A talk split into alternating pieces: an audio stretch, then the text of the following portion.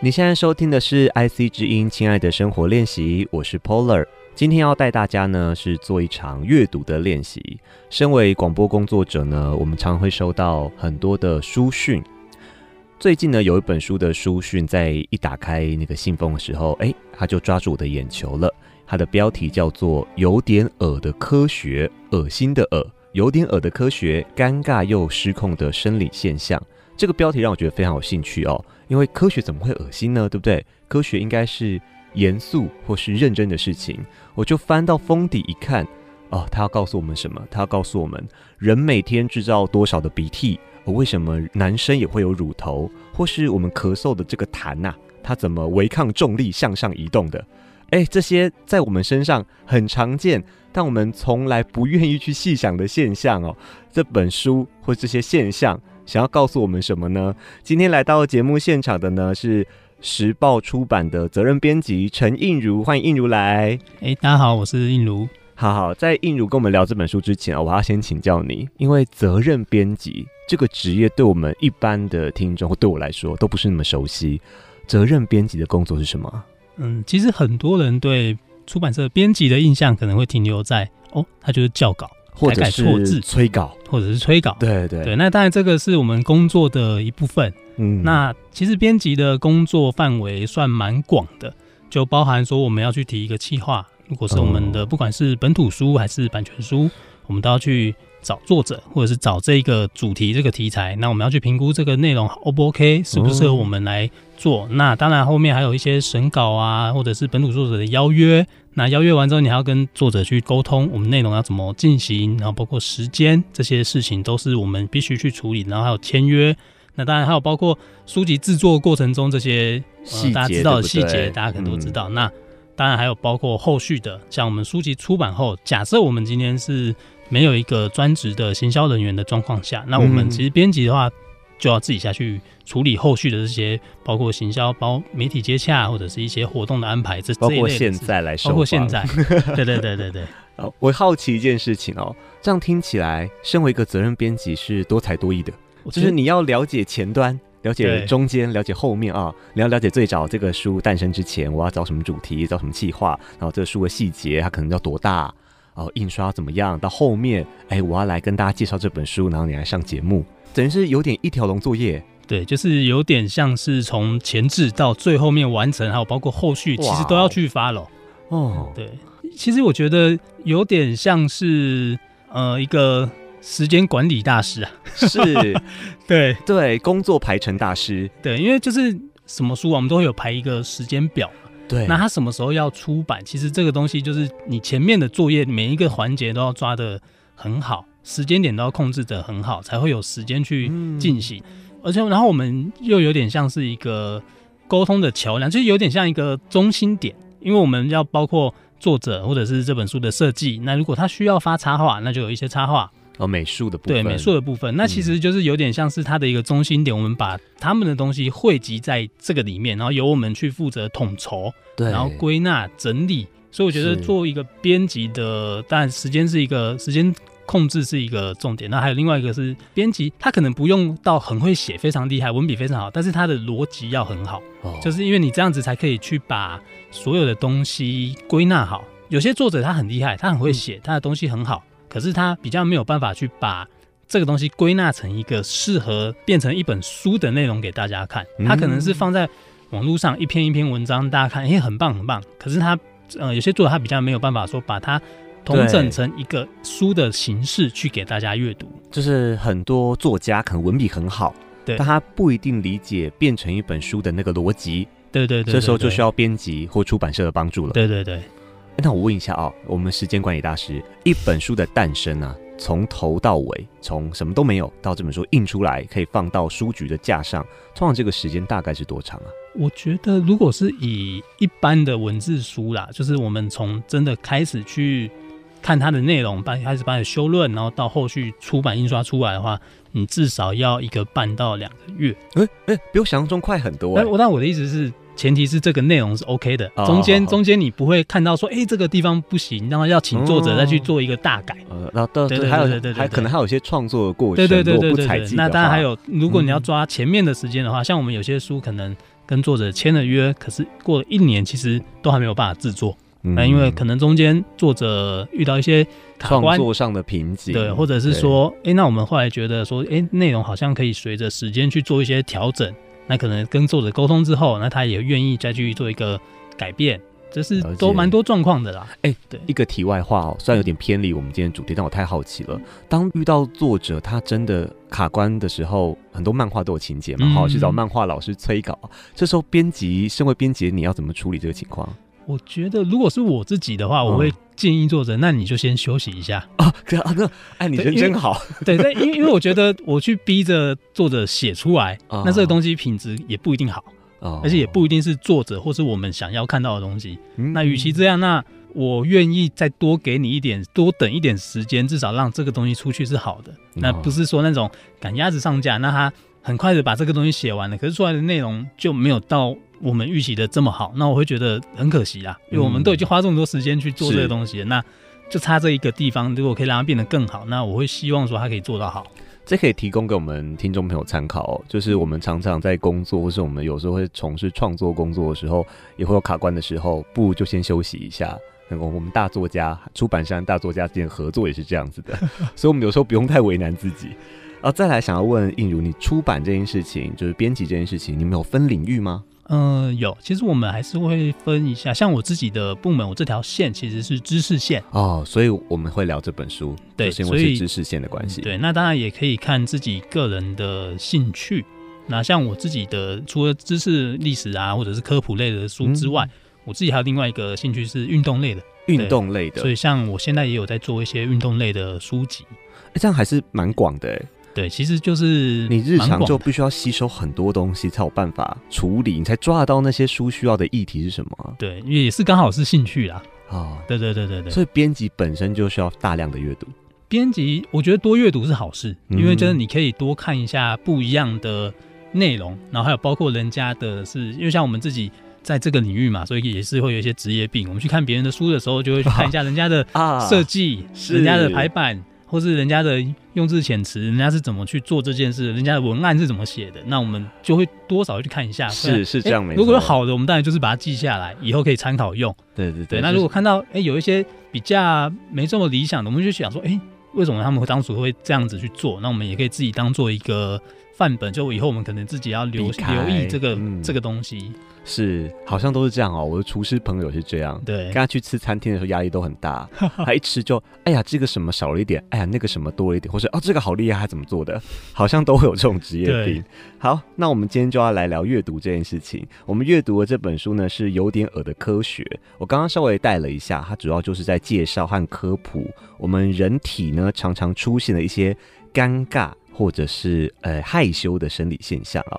先请教映如哦，你看过那么多书，这本书你当初看到的时候，你对它最意外或是最印象深刻的是什么？我其实印象最深刻是我在看内容的时候，嗯我看到他在说口臭的那一段。啊，口臭对，因为它里面书里面有写到，其实口臭的主要的挥发物跟放屁的挥发物很像。哦，对我有看到这个，对但我想说，怎么可能？它闻起来是两种对东西它就耶。它其实它就是它里面其实有写到一些比较细节的地方，它就是说它其实是差别就是在一些含量的不同，但是它们的挥嗯发物是非常相似。所以我后来看到这一段的时候，我为什么会有印象深刻，就是因为哎、诶所以以前我们常常就是有时候在跟人家讲话、吵架或者是干嘛，都会说什么 你 放你屁。放屁啦！哎、嗯所以我在想这件事情会不会是跟这个就有一点关 联，是因为我们在说你放屁，所以你讲出来的某些话程度对，所以我那时候就自己做了一个这种的联想，所以我会觉得他嗯这个东西，我就会印象非常的，就是很有深、很很深刻的一个印象。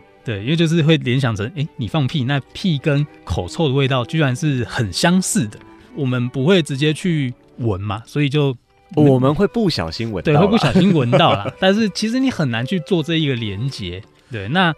它里面还有提到一个，就是哎、诶其实男生的口臭几率比女生高啦。哦。对然诶后好像是哎，对，嗯，回归我们生活经验的回想，可能是哦。对，那他也有提到，就是如果是小朋友，他常常用嘴巴呼吸的小朋友，嗯他其实口臭的几率也会比用鼻子呼吸的小朋友高。啊是哦，对，那这个我有自己去，它里面没有特别去说原因，但是我自己去推测，也许是因为你鼻子会会习惯用嘴巴呼吸，可能是因为你鼻子常常堵住，那赌注里面可能就会有一些杂呃哦质细或者菌细啊菌什么在里面、嗯累积在里面，它可能就衍生出一些气味出来，所以可能是因为这样子才会有一点点这种状况。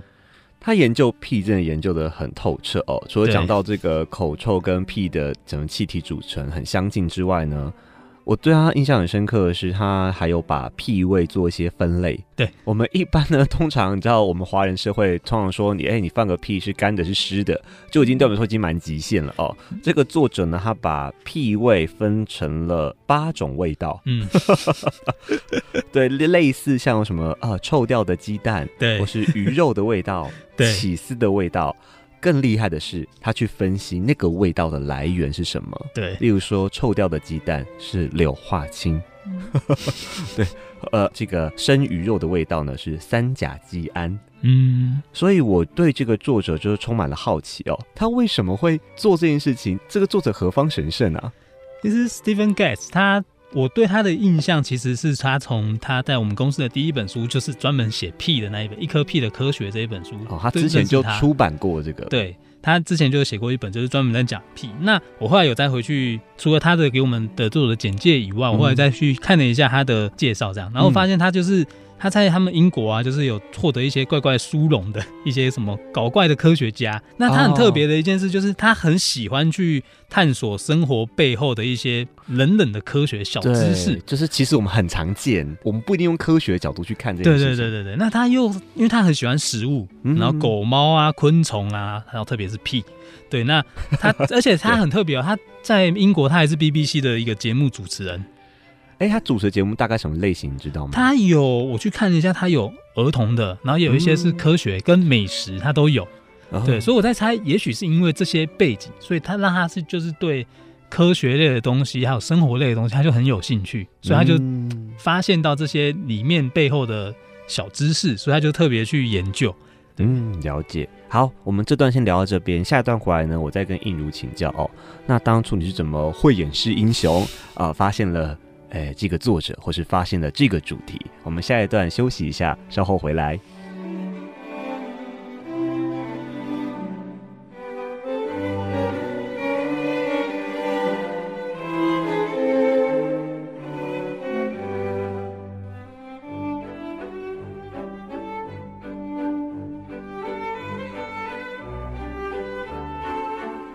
欢迎回来，亲爱的生活练习，我是 Polar，在现场的呢是时报出版的责任编辑陈映如。今天我们要聊的这本书是《有点恶的科学》，好好奇问一下映如哦，嘿这本《有点恶的科学》，你们当初怎么挑选到它的？嗯，其实一开始这个作者在我们这边出的第一本书是一颗屁的科学，一因为颗屁呀、你说对放屁的对一屁颗屁，啊？对，所以这个作者是很喜欢研究屁。那当时把这本书找进来的那个主编，他其实就是觉得，哎、这个题材蛮有趣的，因为我们大家都会放屁，就只要你没是有对每个人都会人放，都会，虽然很对多人都说自己不会，但其实人都对会。动物也会。那这些味道到底为什么有些人没有味道？哎、有些人的味道这么浓郁，那哦还有诶、有生僻无生僻，那它到底是为什么？所以他就会去研究这个东西，那他就蛮蛮好玩的一个主题。这本书出来之后，诶、当然也是好评也不错啦，评价也不他错。有教大家怎么避免放有声屁 吗？嗯，我觉得有生僻这个应该大家都会自己想办法解决。也移动一下、啊，对对对，移动一下，夹一下，应该大家都有各自的方法啦。是是是 对，对，那但这本书不是我负责的，但我也有看一下。那嗯我主要接触到这个作者的书是他后来出的，在也在我们这边出的另外两本，一个是《猫组织的科学》，一个是《狗骂级的科学》。哦，那叫狗跟猫。对，讲狗跟猫的一些小知识。很有趣的一个点是，他在书里面，这猫跟狗的书里面，他也在讲猫狗的放屁这件事。对于屁就是念念不忘。对，那因为我们自己我自己本身家里也是有养狗，所以我知道，哎、狗会放屁，而对且啊有时候很臭。我家也养狗，狗对放屁是最臭的，对而且他们狗放屁也不一定有声音。 对，常我们一起睡觉嘛，或者我们趴在客厅待在一起，它就突然默默放个屁，嗯，就会大骂 它，你放屁！对。然后像，哎、我也是看了之后才知道，哎、原来猫不会放屁。猫不会啊，对，它里面有说猫不会。那如果大家想知道为什么，可以去找一去下那找本一下那书本书来看。太神秘了，猫竟然不会，对我们大家都以为，因为我没有养过猫，所以我不是很清楚。难怪人家都说猫是外星人。但真的，我看到的猫真的也都很多都蛮像的啦。好那当初你们是因为前面这个系列的主题，后来才注意到这本书吗？对，我们也是因为看到，哎，它猫跟狗之后，哎，它有一本新的书，就是在讲我们现在这一本有点耳的科学，对我们就觉得，哎，里面的内容真的很好玩。虽然说都是呃每个人的生理的现象，一些怪现象，嗯可是它确实是很贴近我们所有人的生活。因为你说痘痘或者对是啊，结痂，受伤的结对痂，受伤结痂这些东西，或者是呃你打嗝这些东西，其实每个人应该都有发生过。都有啦。嗯对我们所只以是我不会愿意觉去得 面对而已。对，所以会觉得哎、诶这些东西就变得是很好玩，然后再加上作者他本身的写法是很有趣的，他就是里面虽然说会提到一些专有名词或者是一些学术用语，可是他不会让你觉得读起来很困难，因为他会用很有趣的方式去把它统整成一个他呃作者归纳的一个系统。哎，那当初你们设有设定说这本书是要给哪些人看吗？我们其实一开始设定就是希望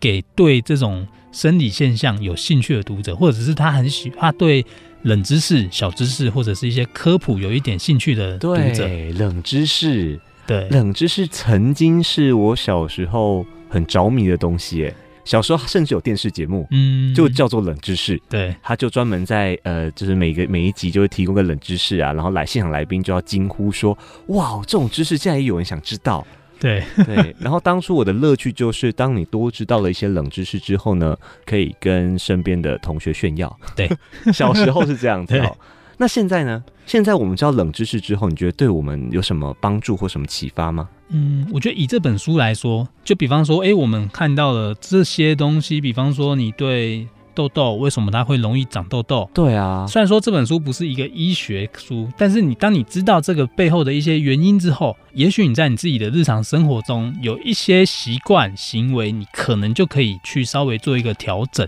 哦，对我会觉得，哎、其实它是有对你的生活是有帮助的。对。可是如果说如果你今天是症状比较严重的一些生理现象状况比较严重，那还是建议你真的要去找医生找医生去专专业的去了解一下是哪个地方出了问题。嗯我们都说身体会说话，对对，其实这些生理现象某方面来说，就是身体要跟我们说话，对只是我们不一定听得懂他要说什么。对就是身体明明是我的哦，但我有时候不知道身体要跟我说什么。对啊，所以有时候呢，就是需要这种科普书告诉我们，哎呀，你长那个痘痘，或是你哎常常放屁，可能是来自于什么关系，来自什么问题哦。对。好，那我也来分享一几个我觉得有趣的，我看过这本书印象深刻的。我第一个印象深刻的是叹气，嗯，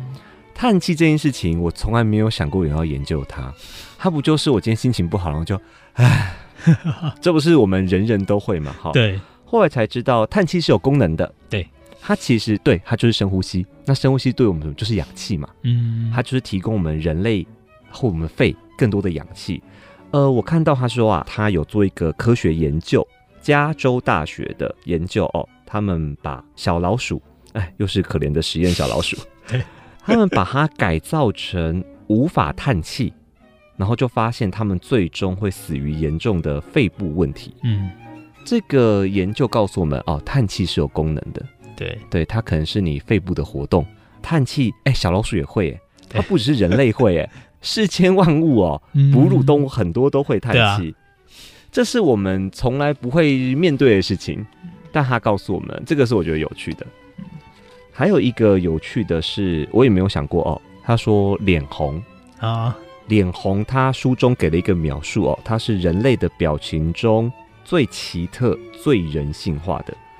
对，也没有想过哦，因为我们其实都可以假笑、对假哭啊、假皱眉，我们脸部肌肉有些东西是我们可以控制的，但脸红这个东西是控制不来的。对，对你害羞或是你尴尬的脸红，它就是突然来了，嗯，这个是一个很有趣的现象。我觉得有趣的一个地方，像它我们这本书它里面都会有一些小学堂的东西，哦，那个红色框框，对，它里面有一些红色框框，它然后它也会做一些特别的实验，我觉得它有一些部分就非常好玩，但是也很听起来也会有点恶心， 像它就有一个地方它在讲唾液，哦就口我们的水，口水，嗯，对，那他就是去做一个证明说，哎，口水里面有一个叫做淀粉酶的效果。哦，小时候做过这个实验呢，对，就那是你吃吐司，它可以分解淀粉变葡萄对对糖。对对对对对，嗯他就告诉你说，哎、那你就去找一个有一款，它也特别指名要叫做博德吉隆卡士达粉，只是可能作者偏爱，或者是他做出来效果最好。他跟你哦说，你就用这个去做。那你去冲泡之后，然后 冷却冷却个三十分钟，然后去拿玻璃杯两个哦，要拿两个，然后因为你要做对照，哦，然后你实就验组跟对照组，对嗯然后你就每一个都要放入你刚刚做的那个卡士达，已经变奶冻了。其中一个你要吐大概十口口水，要吐进测试去看看发生什么事情。对，测试一下。然后呃，里面当然你还要再做一些，再放一些水啦。另外，这是另外一个，有一个是吐口水嘛，另外一个就是放水。哦，实验组对跟对照对照组，对，嗯然后你就是搅拌好之后，过一段时间，你拿一个砧板或是盘子，你就放四十五度角，然后去把这个东西倒上去，哎，你会发现有口水的那一个卡士达奶冻，它就会变得比较稀薄，然后容易流动。啊，因为被我们分解了对，哦，人但类的是口水，如果是加水的，它其实还是很很粘稠的。嗯对，它就是因为我们的口水里面的那个淀粉酶，它把那个玉米淀粉去把它分解掉了。像但它这个东西，它最后就会再补充一个它的说法，它的说啊法它就会告诉你一件事情，就是你实验做完以后，你最好不要去把这个东西再舔干净。呃，如果是你自己的，可能勉强还可以， 对但基于卫生，我们不建议。对，但是他有说，就是如果你真的觉得这个实验比较恶心的话，哎，他说你可以去买马铃薯，你去嚼马铃薯，你吃越久。你的口水就会把那个里面的东西变成分解成比较对，单纯一点的糖，我们小时候好像是嚼吐司，对，类似对类对似的逻辑。所以你好嗯马铃薯嚼越久，你就会发现它越来越甜，就是啊对就是因为口水的你把关系葡萄糖分解出来了，对哦，这个口水呢，它还有在最开始它就有提到说，哦哈，我们每个人呢会分泌一点五公升的口水一对天，好，一辈子会有四万公升。对，这个比我想象中多哎，对一点五，我公升哎，两杯大杯的珍珠奶茶哎，们对对我们每天一个人会分泌那么多唾液哎，对，所以如果你的唾液都是吞到呃体内的话，其实你每天就喝了两杯珍珠奶茶，好，讲到唾液呢，就要讲到另外一个东西。我们人类真的是很会分泌液体，另外东西是鼻涕，嗯就是最早最早我在节目开头说到的，书底提到的，人每天制造多少鼻涕，我说这边也就爆雷跟大家说了哦。嗯，我们一天呢是一到一点五公升对的鼻涕，基本上其实就跟口水几乎是一样的，对，也是一公升以上哎。啊，然后我觉得这本书它比较我很喜欢的地方是，它会告诉我说，哎，我们听到哎一点五公升的鼻涕啊，怎么那么恶心？为什么我们每每个人那么多？它其实告诉你它是有功能的，嗯对，因为我们每天呢也会吸入八千五百公升的空气，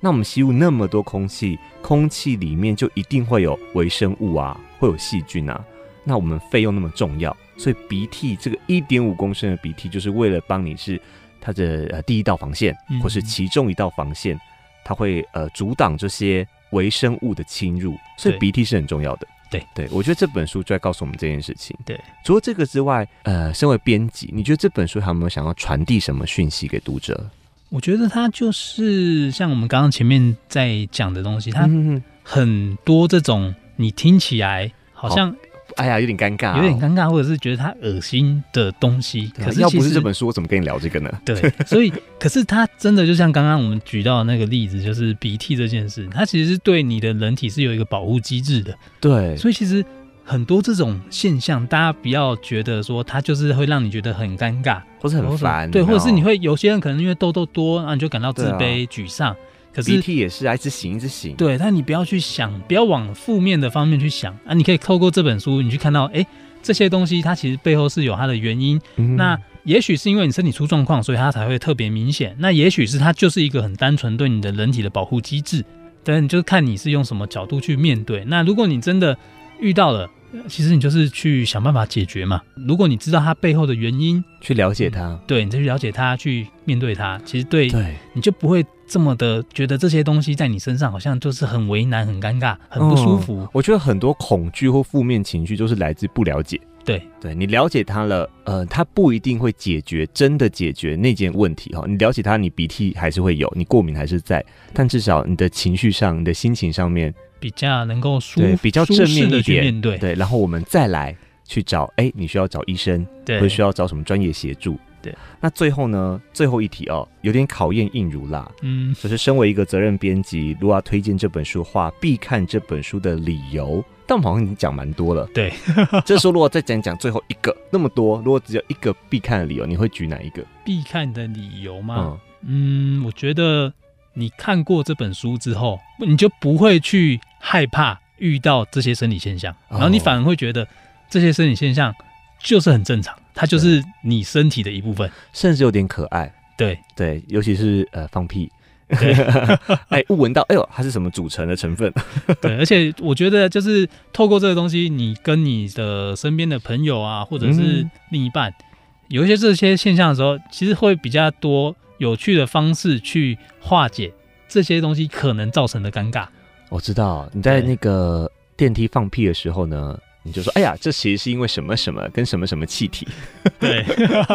也可以训练你的胆量。对，就不用就不用承认是谁放的，直接说，哎呀，这个屁是来自于什么关系来产而产生的， 对它有很多这种妙用，没 错。对，好，哎，最后最后，我如果要找到这本书，我要怎么搜寻呢？呃，可以去博客来啊、成品、金石堂嗯这些网络书店，然后或者是去实体书店都可以去找到。嗯，搜寻有搜寻点有点耳耳的科学，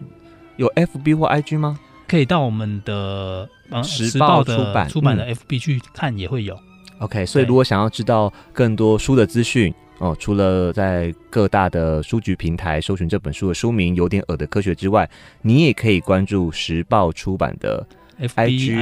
IG， FB 都找得到。对，好，我们今天谢谢印如来玩，谢谢好你，谢谢。